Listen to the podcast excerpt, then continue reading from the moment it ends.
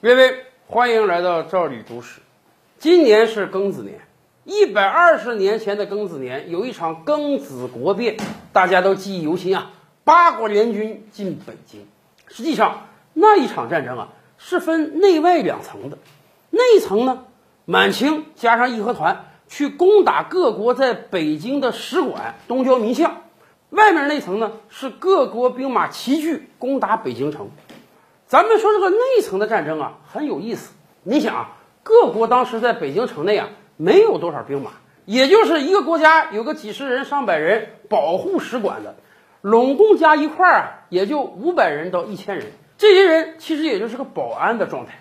而满清那边呢，义和团就有几万人，满清自己还有几千兵马，这么悬殊的对比，结果打了两三个月。东交民巷的外国使馆区竟然没被攻破，这不简直创了世界战争史奇迹了吗？难道满清军队和义和团都弱到这个状态了吗？不是的，这是有原因的。首先，咱们讲进攻外国使馆，这个道义上就有点站不住脚。古代咱们明白吗？两国交兵不斩来使啊，使馆那是人家的大使派到你国家来谈判的，结果你去打这批人有什么意义啊？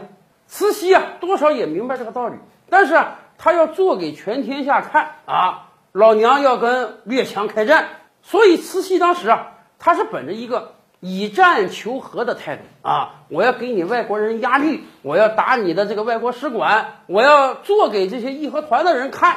但是另一方面，慈禧也明白，不能把这帮外国人惹毛了、惹急了，好歹人家是大使，不是军队的人，所以在战争进行中啊。慈禧还派人给使馆区送蔬菜、送水果呢。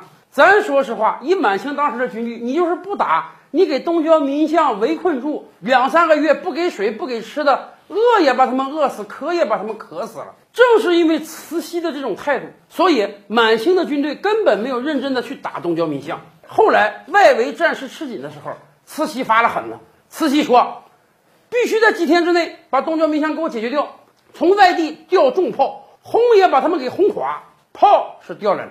如果真轰，也真能轰垮。但后来为什么没轰垮呢？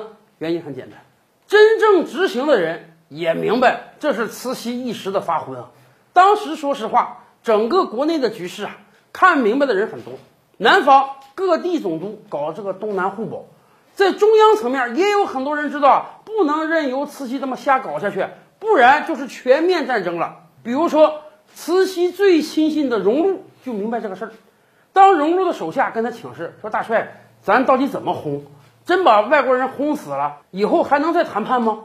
当荣禄的手下跟他请示到底怎么开炮的时候，荣禄跟他说：“炮口抬高一寸，你专挑那些东郊民巷的空地去开炮。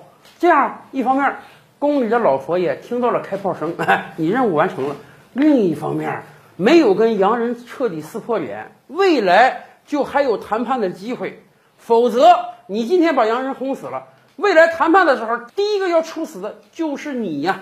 正是听了荣禄的话，清廷的重炮才根本没有去轰东郊民巷真正的建筑，以至于两三个月这个使馆区都没有打下来。当然，从另外一个角度上讲，这也给清廷和列强谈判留足了空间。才没让这场庚子国变变得更加不可收拾。三十多年前，柏林墙倒之后啊，有相关机构对当年东德开枪的士兵进行了审查。有的士兵就说：“我是接受上级命令啊，看到有人翻越柏林墙，我就得拿枪打他。”这个时候我是没办法呀。法官当时就说：“你受命令，你不得不开枪，这个对。但是你为什么不可以枪口抬高一寸呢？”大家看到了吧？抬高一寸这个智慧，融入那个时候我们就有了呀。